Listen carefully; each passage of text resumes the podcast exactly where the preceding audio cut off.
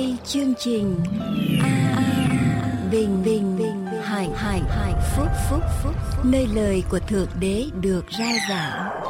Vì nhân loại sống, chẳng phải chỉ nhờ vật chất mà thôi, mà còn nhờ mọi lời phán ra từ miệng thượng đế toàn năng. Lại chúa là đấng toàn năng con nguyện cầu xin ơn chúa ban phước lành cho loài người chúng con luôn biết sống hòa thuận, yêu thương nhau, yêu thương mọi hoàn cảnh của cuộc đời. Nhân danh chúa giêsu cứu thế. Amen.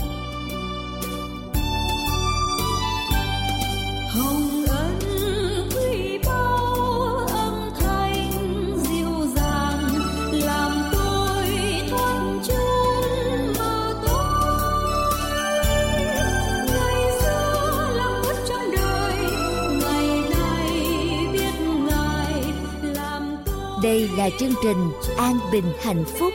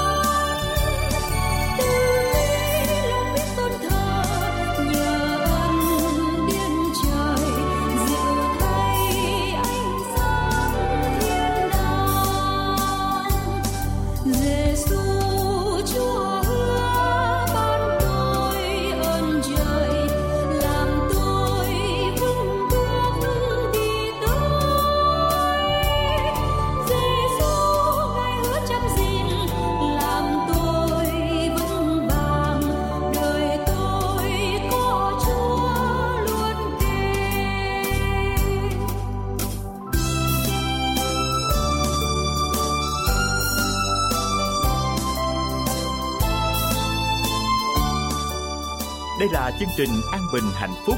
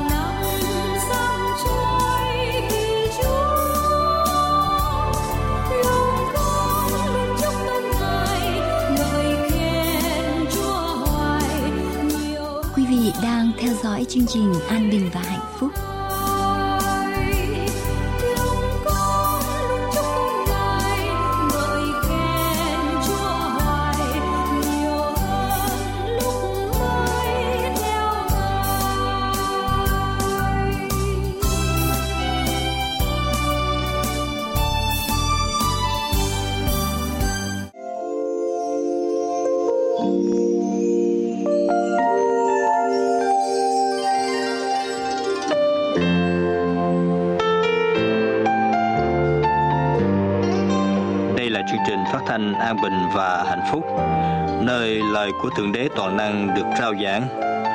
Để tiếp tục chương trình, chúng tôi kính mời quý vị theo dõi phần giảng luận qua mục sư Trương Quốc Tùng.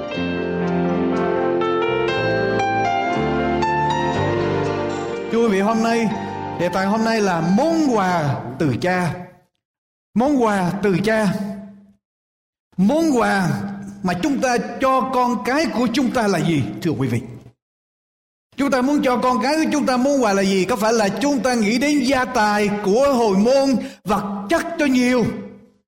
Hay là chúng ta nghĩ rằng quà mà chúng ta cho con cái chúng ta là mỗi ngày ba bữa ăn? Chúng ta cho con cái chúng ta muốn quà gì?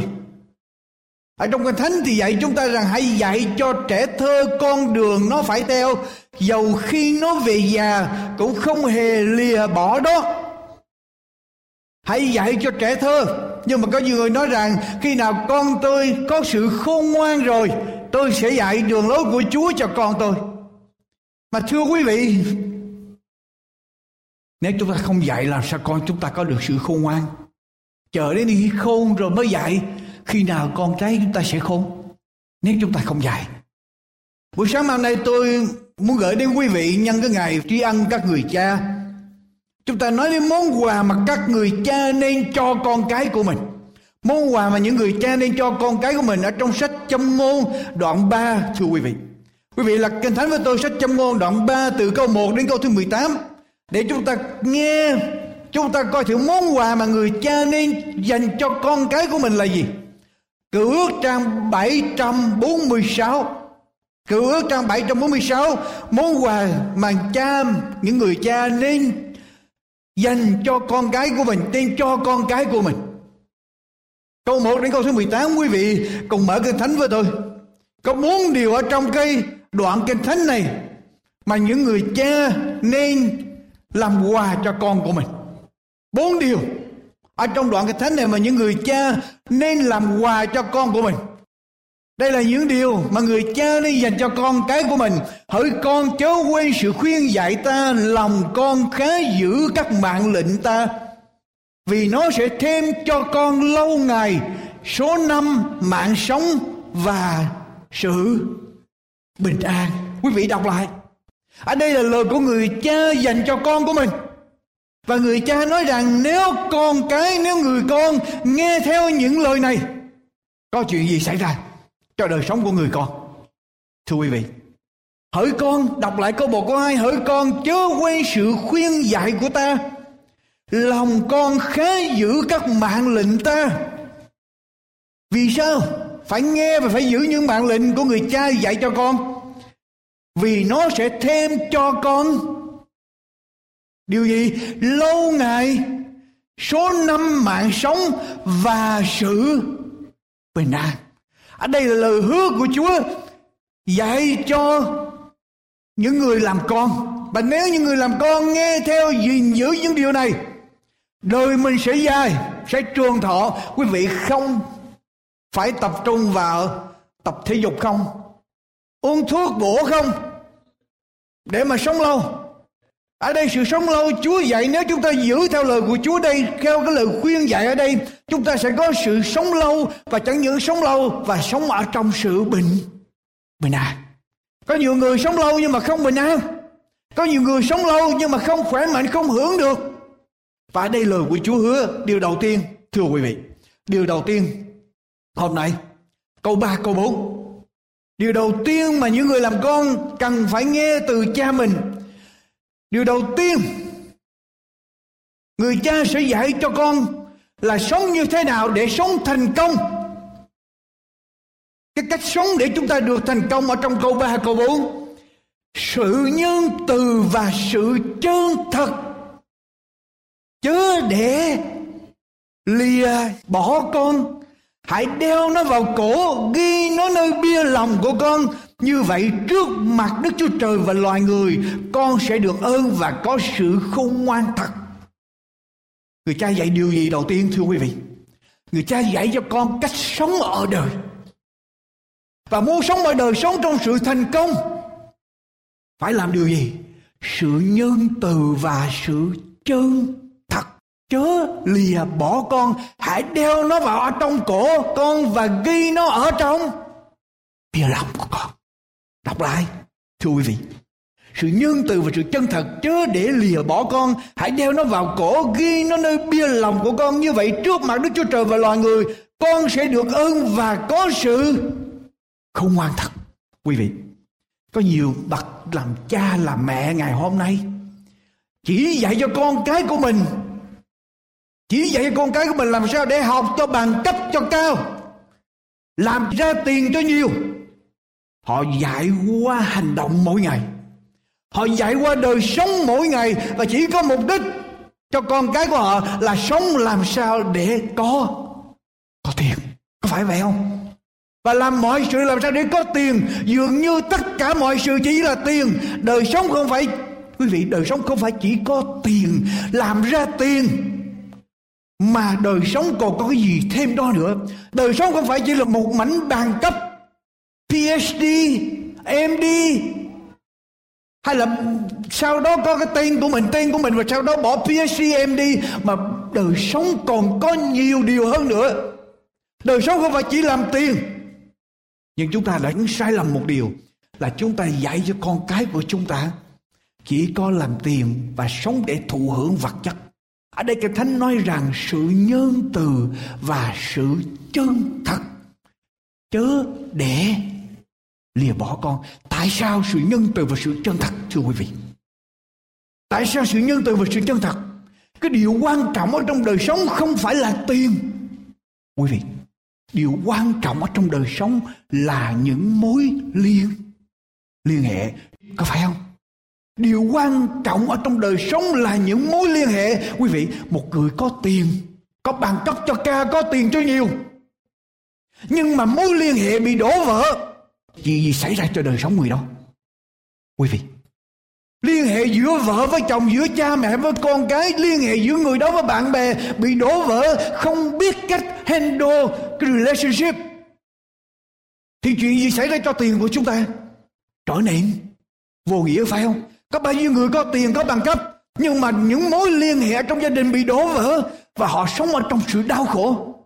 Và kinh thánh dạy với chúng ta rằng sự nhân từ và sự chân thật chớ để lìa bỏ con quý vị có hai mối liên hệ quan trọng trong đời sống là mối liên hệ giữa chúng ta với Đức Chúa Trời và mối liên hệ với giữa chúng ta với những người chung quanh.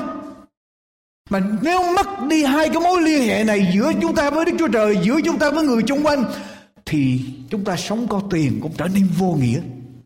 Chúng ta sống có giàu có bao nhiêu cũng trở nên địa ngục. Mà muốn cho hai cái mối liên hệ này vững vàng giữa chúng ta với trời và giữa chúng ta với những người chung quanh được vững vàng. Quý vị, chúng ta phải cần có hai điều nhân từ và chân thật. Nhân từ và chân thật. Quý vị suy gẫm trở lại. Cái cách chắc chắn nhất để bạn để chúng ta có bạn và để chúng ta có được những ảnh hưởng tốt với những người chung quanh. Quý vị tôi lặp lại. The surest way. Cái cách chắc chắn nhất là gì? Sự nhân từ và sự chân thật. Cái cách chắc chắn nhất để phá vỡ đi mọi bức tường ngăn cách. Để nối liền những nhịp cầu trong sự thông công là nhân từ và chân thật. Và quý vị, ở trong gia đình, ở trong học đường, ở trong xã hội, bất cứ nơi nào, ai cũng thích những người nhân từ và chân thật. Có phải vậy không?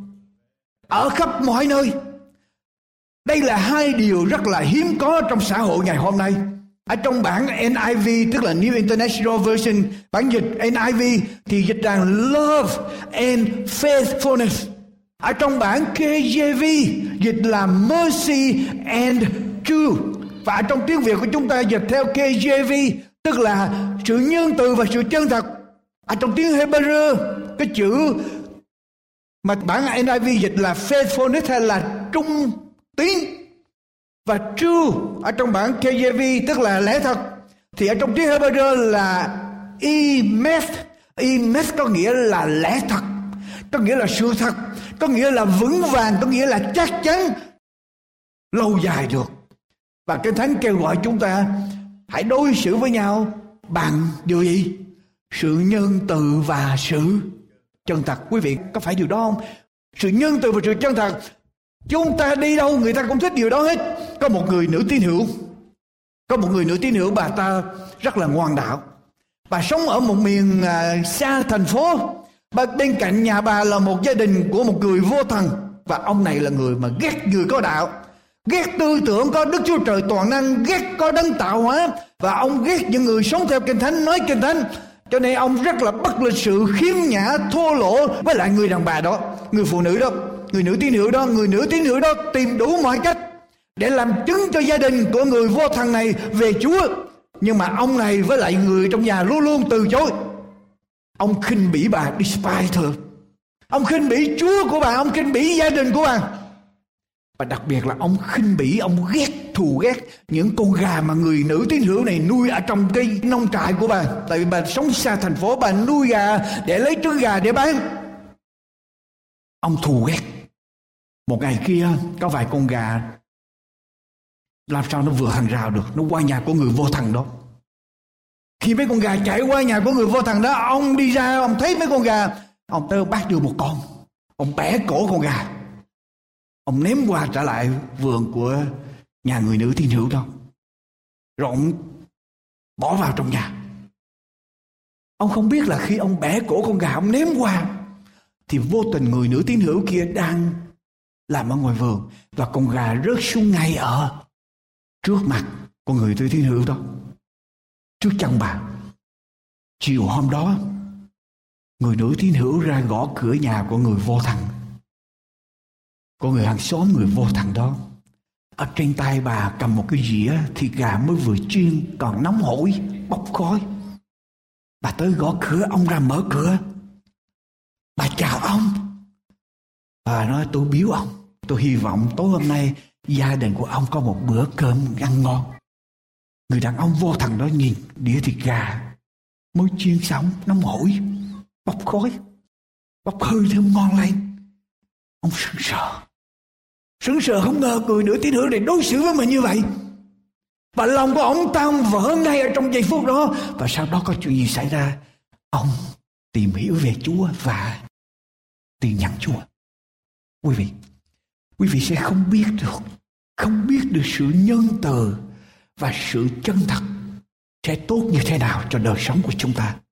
Dạy con cái của chúng ta, quý vị, dạy con cái của chúng ta sự nhân từ và sự chân thật. Đừng để lìa bỏ con cái của chúng ta. Ở trong sách Epheso ở trong sách Epheso đoạn 4 câu 32 hãy ở với nhau một cách nhân từ đầy dẫy lòng thương xót tha thứ nhau như Đức Chúa Trời đã tha thứ anh em ở trong đấng Christ vậy.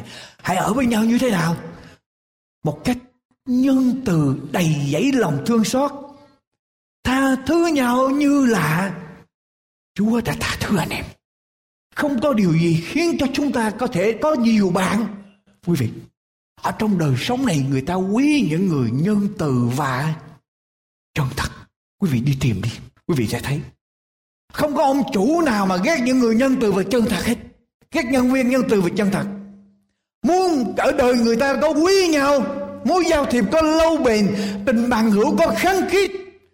Cốt ở tại lòng nhân từ và chân thật. Không có nhân từ, một hung thần thì đẩy người ta làm gì? Xa mình. Có ai thích gần người dữ không? Đâu có ai thích đâu. Người ta đều thích gần người nhân từ và không có lòng chân thật, thì người ta làm gì với mình? Người ta khinh bỉ mình, có phải vậy không? Quý vị muốn tìm người giao thiệp, quý vị muốn tìm người tâm sự. Quý vị muốn tìm người giúp đỡ quý vị tìm ai? Tìm những người chân thật. Những người chân thật. Cho nên nhân từ chân thật, quý vị, rất là quan trọng.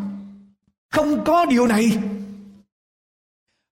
Vua Salomon viết những lời này ở trong châm ngôn vua Salomon là một người khôn ngoan nhất mà Đức Chúa Trời ban cho ở trên thế giới từ ngày xưa cho đến ngày hôm nay. Và vua Salomon nói rằng, thà chúng ta đi ra khỏi nhà. Thà chúng ta đi ra khỏi nhà, quên những cái thẻ tín dụng.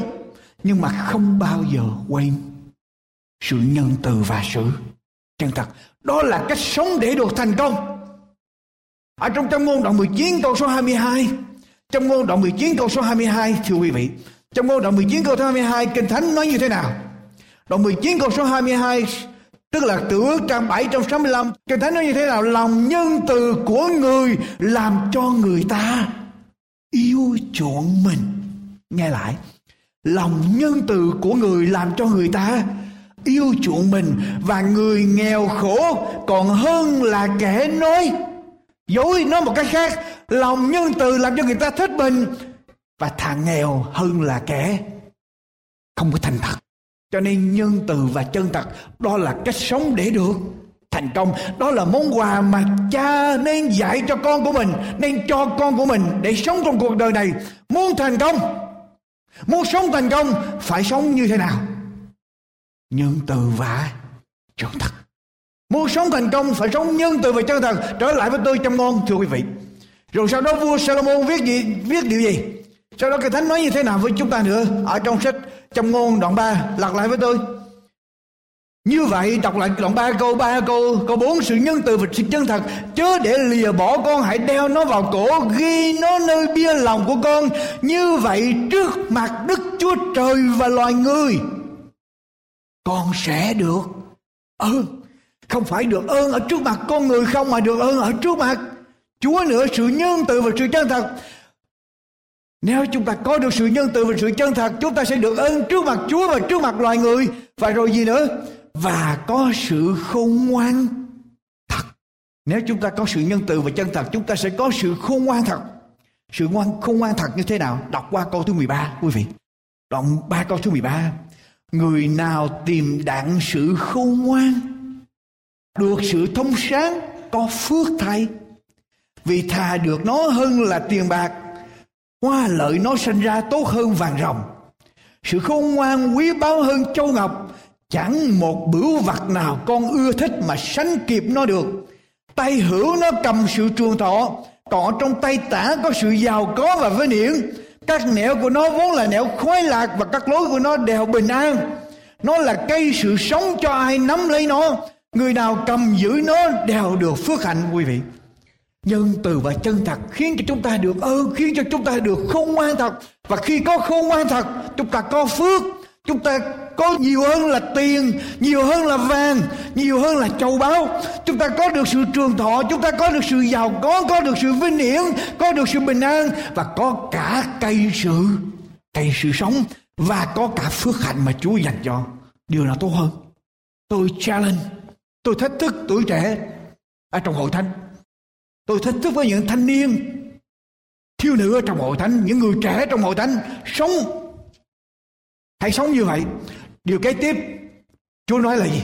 Thưa quý vị, điều kế tiếp đọc tiếp với tôi câu số 5 cho đến câu số số 6 điều kế tiếp mà dạy con, người cha nên có cho con. Đây là món quà của cha cho con. Hãy hết lòng tin cậy Đức Giê-hô-va, chớ nương cậy nơi sự thông sáng của con phàm ở trong các việc làm của con khá nhận biết ngài, thì ngài sẽ chỉ dẫn các nẻo của con. Chớ không ngoan theo mắt mình. Hãy kính sợ đức giê va và lìa khỏi sự ác. Như vậy cuốn rốn con sẽ được mạnh khỏe và xương cốt con sẽ được mát mẻ. Điều kế tiếp mà người cha dành cho con, dạy cho con là lòng tin cậy nơi chúa. Thưa quý vị, lòng tin cậy nơi chúa hành trang ở trên đường đời cho con cái của chúng ta không phải là tiền, không phải là một gia tài, cái sự mà chúng ta dành lại cho con cái chúng ta. Quý vị, cha mẹ không thể nào mãi mãi ở bên cạnh con cái để giúp đỡ con cái, phải không? Đồng ý với tôi. Cha mẹ không thể nào mãi mãi ở bên cạnh để giúp đỡ con cái, và ai có thể giúp con của chúng ta, bảo vệ con cái của chúng ta hơn là Đức Trời toàn năng. Quý vị cho nên dạy con cái chúng ta đặt lòng tin ở nơi Chúa Lòng tin ở nơi Chúa là nguồn sức mạnh để con cái chúng ta vượt qua tất cả mọi hoàn cảnh ở trong đời sống này. Quý vị, có tiền mà không biết sử dụng tiền.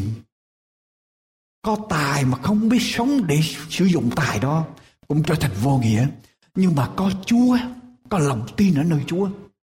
Người đó sẽ tiến xa, tiến mạnh và hữu dụng ở trong đời sống. Lòng tin ở nơi Chúa. Đức Chúa Trời là sự cứu rỗi và Đức Chúa Trời là niềm tin cậy. Quý vị hát những bài thánh ca tin cậy và văn lời. Không có cách nào khác ở trong cuộc đời của chúng ta. Chỉ có tin cậy và văn lời. Có chữ tin cậy. Tin cậy. Hãy lòng tin cậy. Tin cậy ở trong tiếng Hebrew, quý vị. Tin cậy ở trong tiếng Hebrew có nghĩa là nằm xuống ở trên một cái gì đó. To lie down on something. Tin cậy có nghĩa là nằm xuống trên một cái gì đó. Tin cậy ở trong tiếng Hebrew có nghĩa là trải dài người của mình ra ở trên một cái gì đó. To stretch out on something. Mỗi đêm chúng ta đi ngủ, quý vị đi ngủ. Quý vị làm gì? Vào giường quý vị làm gì? Quý vị đặt một chân ở dưới đất, một tay nắm thanh giường, rồi quý vị nằm xuống giường phải không? Quý vị làm sao? Quý vị thả người ra buông người xuống ở trên giường. Quý vị có buông xuống một tay tay giữ cái thanh giường. Để buông xuống không là mình không có tin tưởng cái giường được mình phải giữ trở lại. Quý vị vào giường nằm là quý vị thả người xuống ở dưới giường, nằm xuống ở trên tấm nệm giường. Quý vị buông người xuống, đặt tất cả sức nặng của quý vị ở trên cái giường.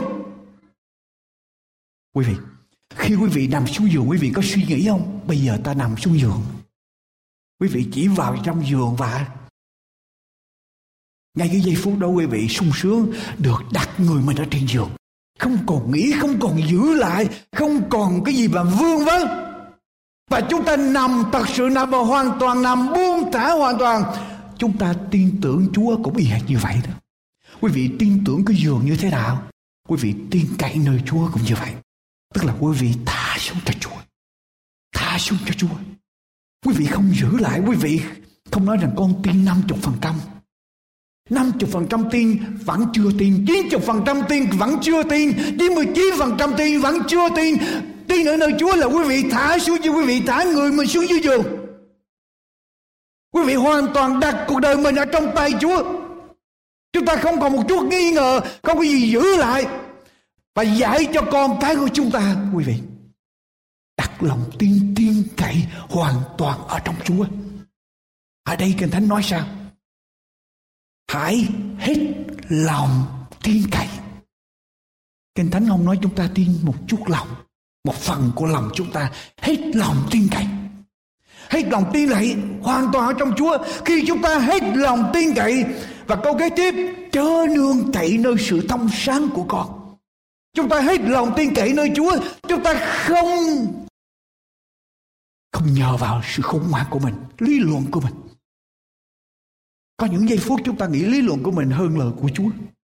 Như tôi nói với quý vị, tin cậy nơi Chúa hết lòng, tức là tin cậy nơi Chúa hoàn toàn ở trong lời của Chúa. Và chúng ta không còn lý luận với lời của Chúa, không có nương cậy nơi sự khôn ngoan của con. Và làm gì nữa? Phàm ở trong các việc làm của con khá nhận biết ngài, phàm ở trong các việc làm của con nghĩa là sao? Tất cả mọi lãnh vực ở trong đời sống, tất cả mọi sinh hoạt ở trong đời sống đều công nhận Chúa, đều hỏi ý Chúa, đều đến với Chúa hết. Tức là lấy vợ lập gia đình cũng hỏi ý Chúa, tìm người yêu cũng hỏi ý Chúa, đi học cũng hỏi ý Chúa, đi làm cũng hỏi ý Chúa, về nhà bất cứ mọi sinh hoạt, đi câu cá cũng hỏi ý Chúa. Làm bất cứ một điều gì, phàm trong các việc làm của con, khá nhận biết ngài. Tất cả mọi sinh hoạt đều công nhận quyền năng của Chúa. Câu kế tiếp Chúa nói sao? Thì Ngài sẽ chỉ dẫn các nẻo của con. Đọc lại cho kỹ tiếng Hebrew. Thì Ngài sẽ ban bàn làm cho thẳng các đường của con. Nếu đường con đi có gặp nghềnh trong gai khó khăn, chúa sẽ ban bàn làm cho thẳng. Khi chúng ta hết lòng tin cậy nơi chúa, không nương cậy nơi sự khôn ngoan của mình, ở trong tất cả mọi lĩnh vực sinh hoạt trong đời sống đều công nhận quyền năng của chúa, thì chúa sẽ làm gì? Bàn bàn. Bốn phận của chúng ta hết lòng. Bốn phận của chúng ta không nương cậy nơi mình. Bốn phận của chúng ta giao cho chúa tìm ý muốn của chúa còn bổn phận của Chúa làm gì? Chúa sẽ ban bằng. Tất cả mọi khó khăn trong gai quý vị, Chúa sẽ ban bằng. Chúa sẽ ban bằng. Nếu chúng ta làm xong trách nhiệm của chúng ta, lập gia đình, học hành, làm việc, sinh hoạt, đi câu cá, giải trí, tất cả mọi sự đều công nhận Chúa thì Chúa sẽ ban bàn các nẻo của con, làm cho thẳng các nẻo của con, làm cho thông suốt, làm cho tốt đẹp hơn. Quý vị, lòng tin nơi Chúa có cần thiết không? Có một vị vua, có một con ngựa rất là khỏe, mạnh. Con ngựa này luôn luôn xông pha trong trận chiến với nhà vua. Là nhà vua rất là hài lòng.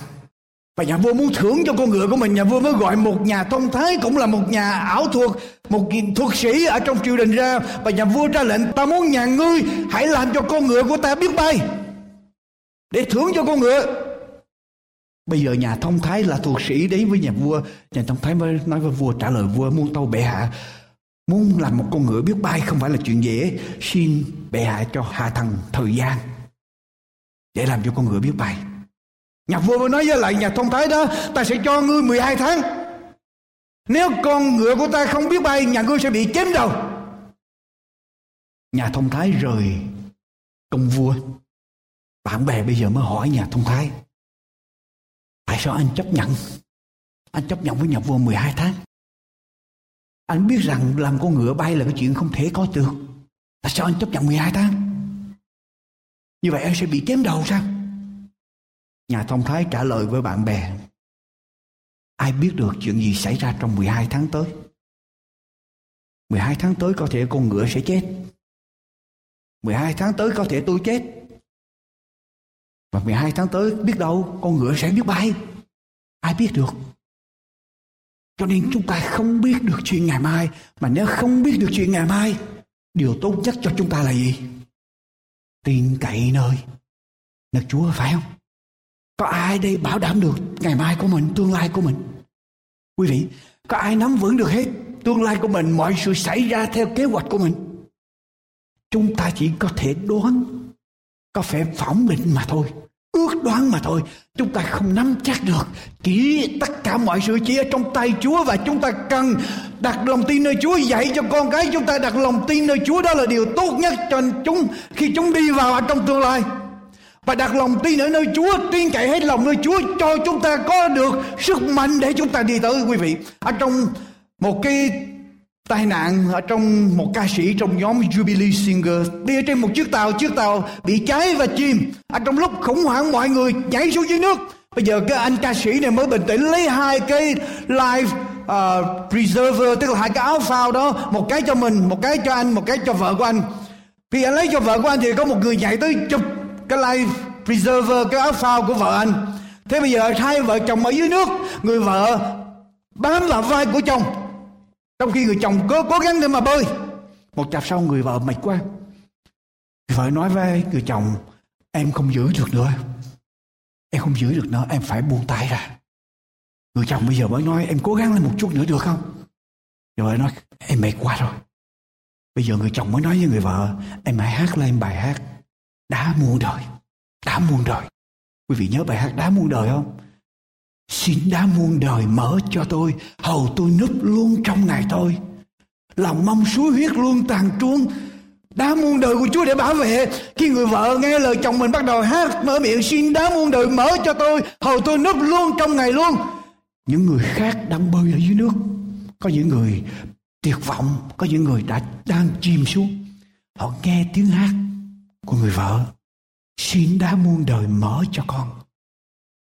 Họ bắt đầu hát theo hát theo hát theo. Và khi họ hát theo, những người sắp chìm liễm cũng ngoi lên để mà hát. Và khi mọi người đều hát, quý vị có một cái phép lạ xảy ra. Quyền năng của chúa đổ xuống và những người đó chịu đựng được. Cho đến khi tàu cấp cứu tới là vớt tất cả lên. Cho nên không có điều gì tốt cho chúng ta hơn là tin cậy nơi Đức Chúa Trời. Hãy hết lòng tin cậy nơi Đức Giê-hô-va, chớ nương cậy nơi sự thông sáng của con phàm trong các việc làm của con khá nhận biết Ngài thì Ngài sẽ ban ban các nẻo của con. Quý vị, sự nhân từ và sự chân thật, lòng tin cậy nơi nơi Chúa. Sau đó Kinh Thánh còn dạy chúng ta điều gì để dạy con cái chúng ta nữa. Đoạn 3, câu 9, câu 10. Hãy lấy tài vật và huê lợi đầu mùa của con mà tôn vinh Đức Giê-hô-va Vậy các vựa lẫm của con sẽ đầy dư dật và những thùng của con sẽ tràn rượu mời. Điều thứ ba, quý vị, biết ơn Chúa. Dạy cho con cái của chúng ta biết ơn Chúa hãy lấy tài vật và hoa lợi đầu mùa của con mà tôn vinh Đức Giê-hô-va vậy các vựa lẫm của con sẽ đầy dư dật và những thùng của con sẽ tràn rượu mới cái cách bảo đảm cho chúng ta đầy đủ dư dật thịnh vượng không phải là chứa vô chừng nhiều. Đức Chúa Giêsu nói rằng chứa nhiều sẽ bắt. Cái cách bảo đảm cho chúng ta được đầy đủ trong suốt tương lai, cái cách bảo đảm đó là gì? Tôn kính Chúa, biết ơn Chúa, tai tài vật hoa lợi đầu mùa, làm gì? Đem lại cho Chúa, dâng lên cho Chúa. Đó là cách mà chúng ta tôn kính Chúa dạy cho chúng ta. Biết ơn Chúa dạy cho con cái chúng ta, biết ơn Chúa tôn kính trời. Ha quả hay là huê lợi đầu mùa đi ngược lại trong cái thánh là những cái lợi tức tốt nhất, đầu mùa mạnh nhất, đẹp nhất và chúng ta dành cho Chúa có nghĩa là khi chúng ta dành cái đầu mùa cho Chúa tất cả những gì về sau Chúa sẽ ban ơn và tuôn về Chúa. Quý vị, quý vị không thể nói nào nói rằng tôi tôn kính Chúa, tôi thờ phượng Chúa mà chúng ta luôn luôn dành cái điều cuối cùng cái điều thừa thải cho Chúa phải không? Chúng ta không thể nào nói chúng ta thờ phượng Chúa, tôn kính Chúa. Đức Chúa Trời có xứng đáng cho điều chúng ta tôn kính không? Tôi hỏi quý vị, Chúa có xứng đáng không? có phải là trong tất cả các thần tượng Tất cả các thần mà người loài người thờ Đức Chúa Trời là xứng đáng nhất phải không Vì Ngài là đấng tạo hóa Ngài là tạo dựng muôn loài và, vật Ngài đến thế gian này để chết cho chúng ta Và Chúa xứng đáng cái điều tôn quý nhất của chúng ta dành cho Chúa Huê lợi đầu mua Tức là Quý vị hoa lợi đầu mùa dành ra dạy cho con cái chúng ta dành ra biệt riêng cho Chúa. Con tôi đi học học trong trường C Financial Aid. Vợ tôi cũng dạy hoàn trả phần 10 cho Chúa. Tiền mượn nó mượn mượn nhà, ngân hàng để học. Nhưng mà khi nó mượn về nó cũng dâng phần 10 lên cho Chúa. Nó phải biết tôn kính Chúa biệt riêng cho Chúa nếu chúng ta tôn kính Chúa biệt riêng cho Chúa, Chúa hứa rằng vựa lẫm của chúng ta sẽ đầy dư dật và những thùng của con sẽ tràn rượu mới. Tức là không bao giờ thiếu. Chúa sẽ mở cửa sổ trên trời đổ xuống cho chúng ta đến độ không chỗ chứa. Chúng ta phải đi tới bằng lòng tin ở trong Chúa dạy cho con cái chúng ta trung tín với Chúa như vậy thưa quý vị. Tôi rất là buồn khi con cái Chúa cái gì thừa cái gì dở nhất xấu nhất mới dành cho Chúa. Tôi còn có kể quý vị câu chuyện hồi nhỏ tôi đi với là ba tôi ba tôi là mục sư. Cho nên đi đi đến nhà tín hữu thăm viếng nhiều, tôi đi theo nhiều. Tôi nhớ tôi có ngồi trong một cái gia đình đó. Tôi ngồi tôi nghe hai vợ chồng nói chuyện với ba tôi, mục sư ơi, chúng tôi có năm đứa con. Chúng tôi có năm đứa con, đứa đầu tiên, đứa lớn nhất là cái đứa mà không thông minh, không ngoan, cho nên chúng tôi sẽ cho nó học bác sĩ. Đứa thứ hai nó giỏi về thương mại cho nên chúng tôi sẽ cho nó học về kinh doanh. Đứa thứ ba nó giỏi về máy móc cho nên chúng tôi sẽ cho nó học kỹ sư. Đứa thứ tư nó giỏi về lý luận cho nên chúng tôi sẽ cho nó học luật sư. Xong quay ra đứa thứ năm ôm yếu bệnh tật hoài. Chúng tôi sẽ cho dân nó cho Chúa để làm một. sư. Tôi nhớ hỏi câu chuyện đó khi tôi còn 6 tuổi, 7, 7 8 tuổi. Tôi nhớ hỏi câu chuyện đó. Tại sao đứa yếu nhất Đăng lên cái đứa khôn ngoan nhất, Mạnh mẽ nhất, Giỏi nhất phải làm gì? Dâng lên cho Chúa thì Chúa sẽ ban ơn cho tất cả gia đình dòng họ, phải không? Nhưng mà cái đứa yếu nhất, cái đứa mà bệnh tật, cái đứa không làm gì được hết bây giờ, đi làm mục sư, làm như là làm mục sư dễ lắm vậy. Ai cũng học bác sĩ hết, còn học mục sư không ít cái người dám học mục sư đâu.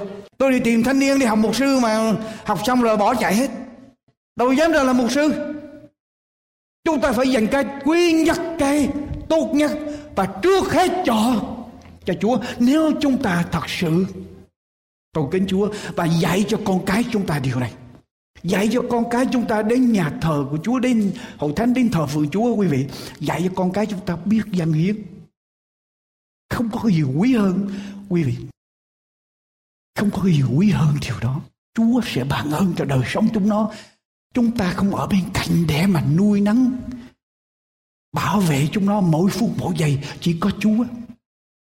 Dạy nó biết tôn vinh Chúa, biết biết ơn Chúa. Quý vị có phải người biết ơn Chúa là cái người mà sống hạnh phúc nhất trong đời sống không? Cái người mà trong bất cứ chuyện gì trong đời sống mà biết ơn Chúa, có phải là người sống hạnh phúc không? Lòng biết ơn sẽ biến những cái nặng ở trong cuộc sống ra dễ thở, ra ra những hạnh phúc cho nên dạy cho con cái chúng ta biết ơn Chúa, tôn vinh Chúa. Dành điều quý nhất cho Chúa. Và rồi điều cuối cùng, cái thánh dạy là gì? Hỡi con, câu 11 câu 12 hỡi con, chớ khinh điều sửa phạt của Đức Giê-hô-va. Chớ hiềm lòng khi Ngài quở trách. Vì Đức Giê-hô-va yêu thương ai thì trách phạt nấy, như là một người cha đối cùng con trai yêu dấu của mình. Quý vị điều đầu tiên dạy cho con mình cách sống là nhân từ và chân thật, điều thứ hai dạy cho con cái mình sống là hết lòng tin cậy. Nơi chúa, điều thứ ba dạy cho con cái của mình sống là gì? Biết biết ơn chúa, tôn vinh chúa. Và điều thứ tư ở đây, tại vì đây, hỡi con chớ khinh điều sửa phạt của đức giê-hô-va. Chớ hiềm lòng khi ngày quả trách, vì đức giê-hô-va yêu thương ai thì trách phạt lấy như một người cha đối cùng con trai yêu dấu của mình điều thứ tư là dạy cho con cái chúng ta có tinh thần cầu tiến học hỏi. Có tinh thần cầu tiến học hỏi. Tinh thần cầu tiến. Chúa sửa phạt chúng ta để cho chúng ta làm gì? Chúng ta tốt hơn, có phải vậy không? Chúa sửa phạt để chúng ta tốt hơn. Chúa muốn chúng ta tốt hơn, nhưng mà nếu Chúa sửa phạt mà con chúng ta không chấp nhận thì nó sẽ không bao giờ học được hết. Cho nên dạy cho con cái chúng ta biết lợi dụng những cái bài học mà Chúa dạy nó trong đời sống để nó tốt hơn ở trong đời sống của nó.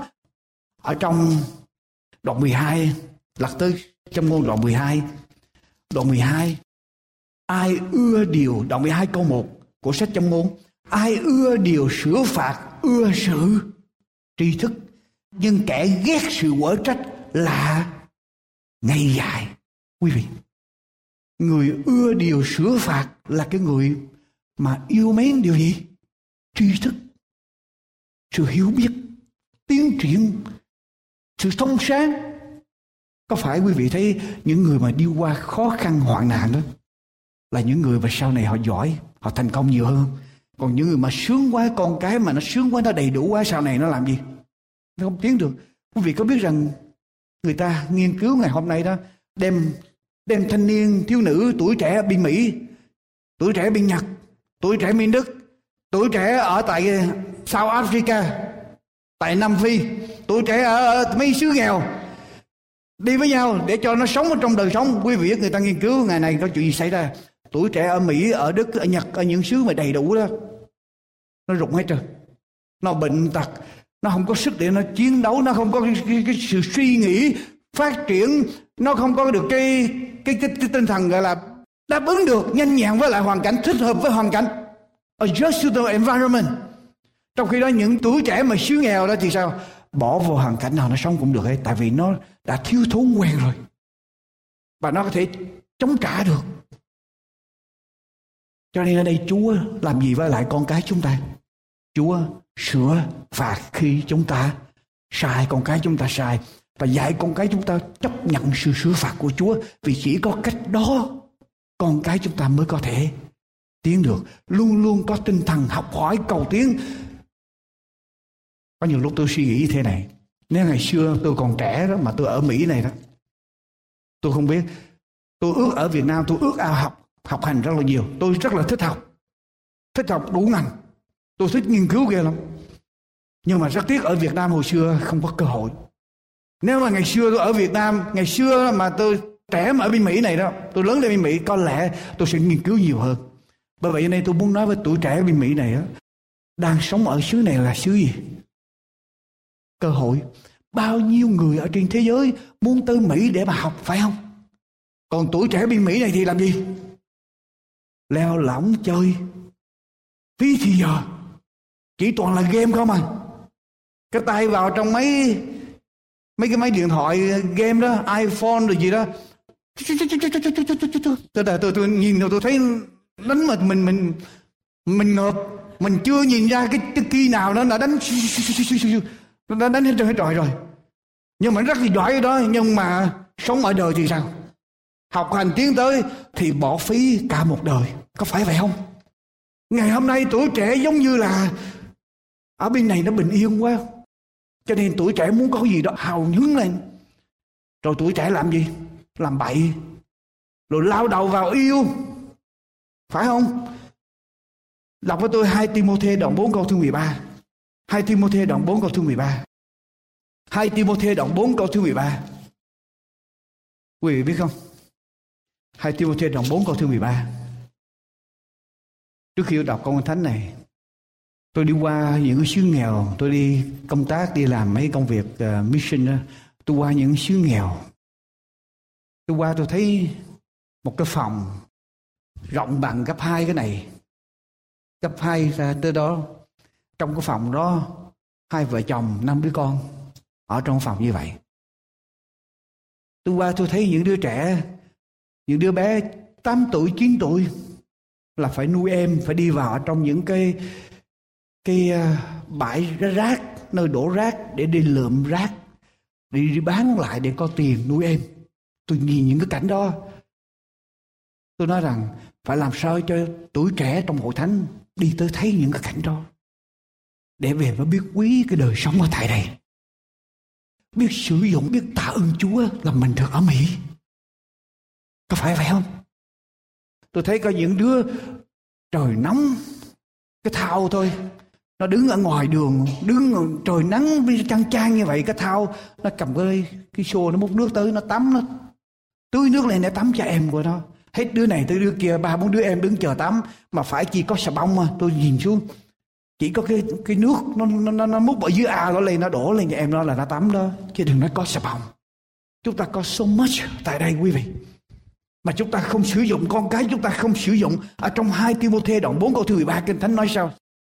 Ở đây sứ đồ Phaolô viết cho Timôthê, khi con đến, khi con sẽ đến, hãy đem áo choàng mà ta để lại tại nhà ca bút thành Troas, cùng những sách vở nữa, nhất là những sách bàn giấy da sứ đồ Phaolô ở trong những cái tháng ngày cuối cùng của cuộc đời mình sứ đồ Phaolô đã đi giảng đạo Chúa ra trên toàn cõi Âu Châu qua Á Châu. Sứ đồ Phaolô được ơn của Chúa làm phép lạ viết ra 14 ở trong số 27 sách Tân Ước. Sứ đồ Phaolô được quyền năng của Chúa làm phép lạ. Thế mà trong cái giây phút, những cái tháng ngày cuối cùng ở trong cuộc đời của ông, đang ở trong tù, chờ chính quyền La Mã đem ra để xử tử. Sứ đồ Phaolô viết cho Timôthê là học trò yêu dấu của mình tới thăm ta và đem gì đem sách đem sách vở. Đem sách vở. Chúng ta học được điều gì đây quý vị? Một người được ơn của Chúa, Một người viết chừng đó sách ở trong Kinh Thánh rồi. Một người làm chừng đó phép lạ, Một người đã giảng dạy trên 30 năm. Một người đã thấy Đức Chúa Giêsu Một người đã được lên từng trời thứ ba. Ở trong tù chờ những ngày bị xử tử, Mà vẫn muốn có thêm Sách để học hỏi, để học thêm giấy da là kinh thánh mà sách đây là những sách khác nữa. Cho nên dạy cho con cái chúng ta có tinh thần hiếu học, cầu tiến.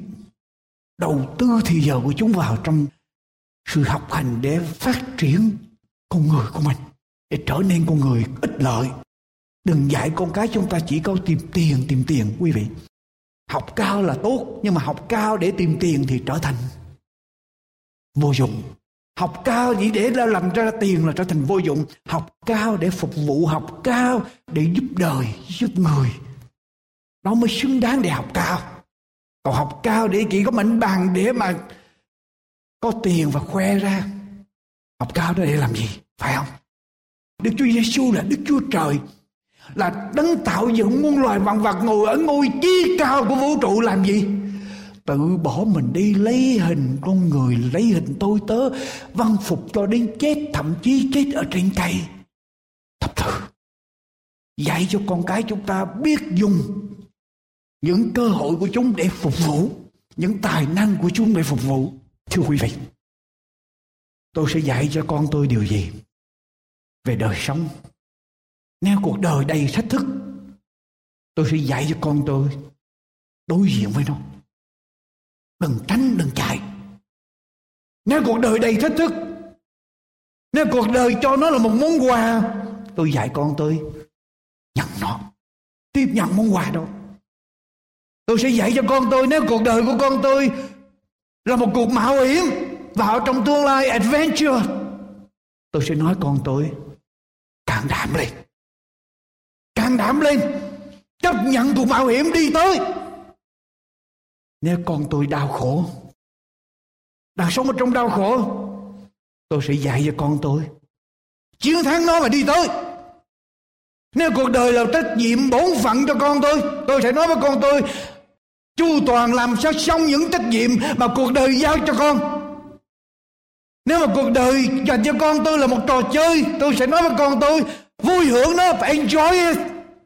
Nếu cuộc đời đối với con tôi là một sự huyền bí, tôi sẽ nói với con tôi thám hiểm đâu nếu cuộc đời đối với con tôi là một bài hát, tôi sẽ nói với con tôi, hãy ca lên. Xin.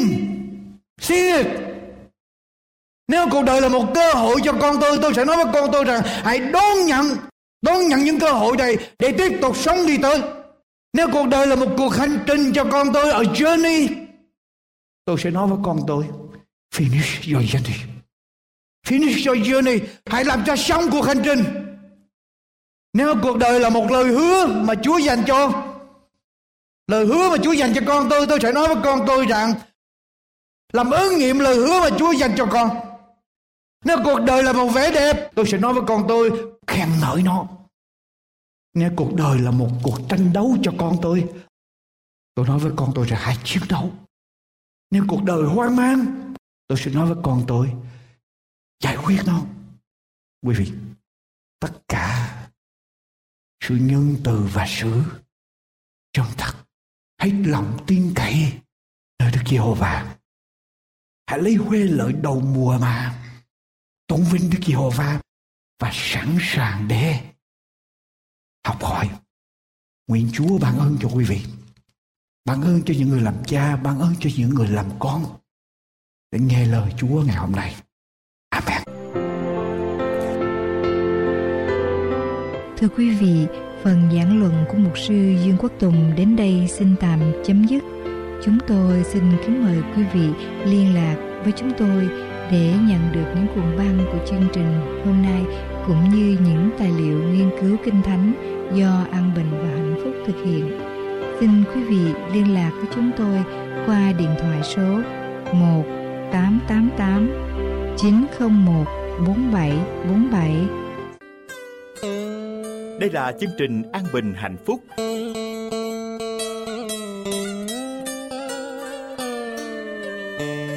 Lạy Chúa, con là người không có đạo, không biết gì về Đức Chúa Giêsu. Nhưng từ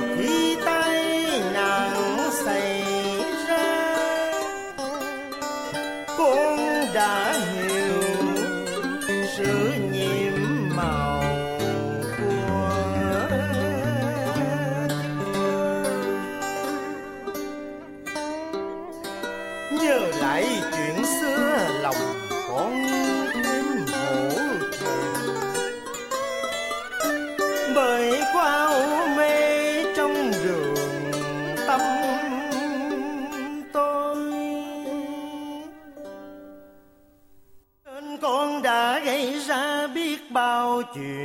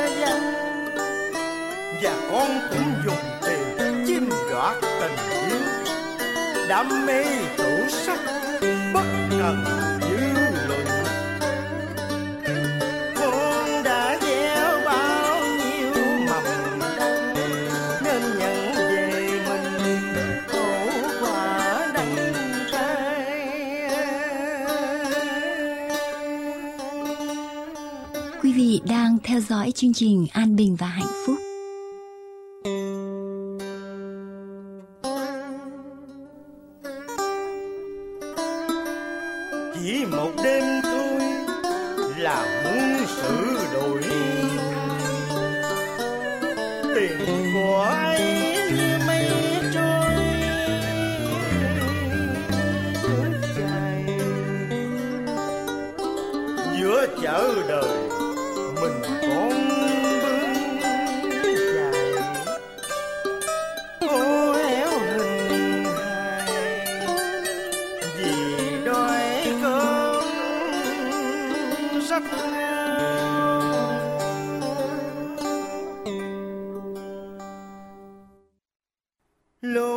xảy ra đã cuốn trôi đi gia tài sáng nghiệp. Từ kẻ giàu sang con thành người tay trắng, nghe đắng cay vô vọng dưa muôn trùng.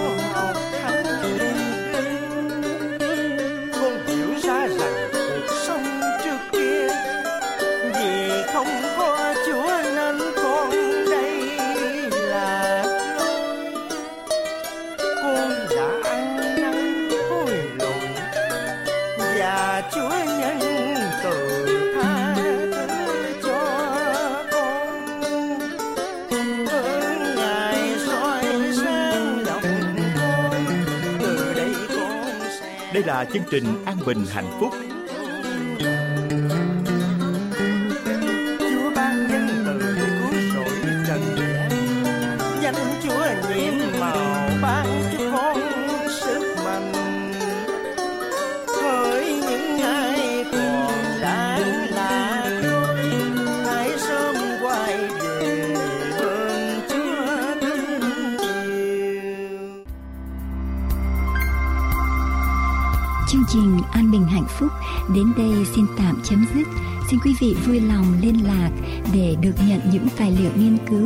Kinh Thánh do An Bình Hạnh Phúc ấn hành. Xin quý vị gọi điện thoại số 1888 901 4747 1888 901 4747 hay địa chỉ mạng anbinhhạnhphúc.com anbinhhạnhphúc.com Nguyện cầu Thượng Đế Toàn Năng ban ơn dồi dào trên quý vị và gia quyến. Xin kính chào tạm biệt.